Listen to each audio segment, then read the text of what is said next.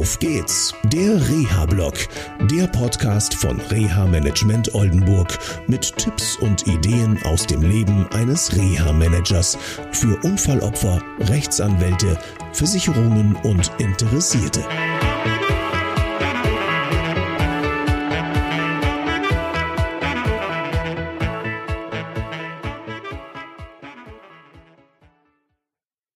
Hallo, ich hoffe, euch geht's gut. Heute habe ich ein kurioses Telefonat geführt. Das war eine Anfrage über Facebook, die mich erreicht hatte. Es ging um die Frage, was tue ich eigentlich, wenn die Versicherung nicht mehr möchte, die Berufsgenossenschaft will nicht mehr, die Rentenversicherung will nicht mehr und äh, die Agentur für Arbeit will auch nicht mehr und äh, alle lassen mich in Stich und da waren Reha-Dienstleister drin und, und, und, und, und. Und ich bin jetzt schon seit vier Jahren oder fünf Jahren mittlerweile ohne Job und äh, weiß nicht mehr, wie es weitergeht. Da kommt natürlich erstmal für mich die Frage auf, wie kann sowas sein? Und äh, was ist eigentlich das, was die Menschen selber tun?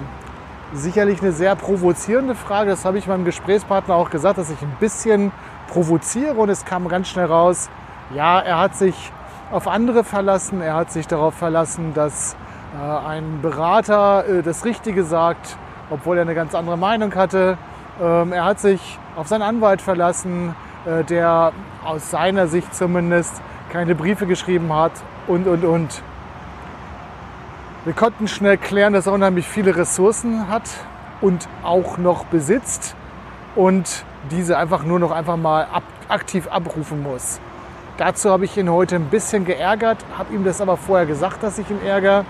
Und ähm, wir sind nach einem halbstündigen Telefonat so auseinandergegangen, dass er jetzt erstmal probiert und macht und tut und sich dann vielleicht nochmal bei mir meldet. Denn er hatte in dem Gespräch immer was Negatives, immer was nicht funktioniert.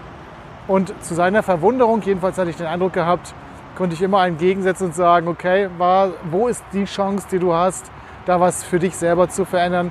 Du kannst selber was machen.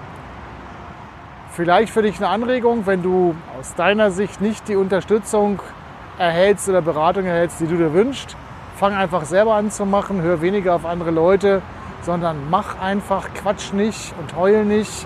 Das ist also sicherlich ein bisschen für den einen oder anderen jetzt überzogen, aber die Opferhaltung, das hat mir mein Gesprächspartner heute wieder gespiegelt, bringt ja nun wirklich nichts und ähm, darüber darfst du vielleicht mal nachdenken. Wenn du mehr Fragen hast, schick mir einfach diese per persönliche Nachricht und ähm, ich werde sie dann vielleicht über diesen Weg beantworten.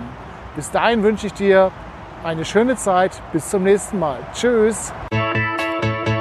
Das war eine Folge von Auf geht's, der Reha-Blog. Eine Produktion von Reha Management Oldenburg. Weitere Informationen über uns finden Sie im Internet unter www.der-rehablog.de.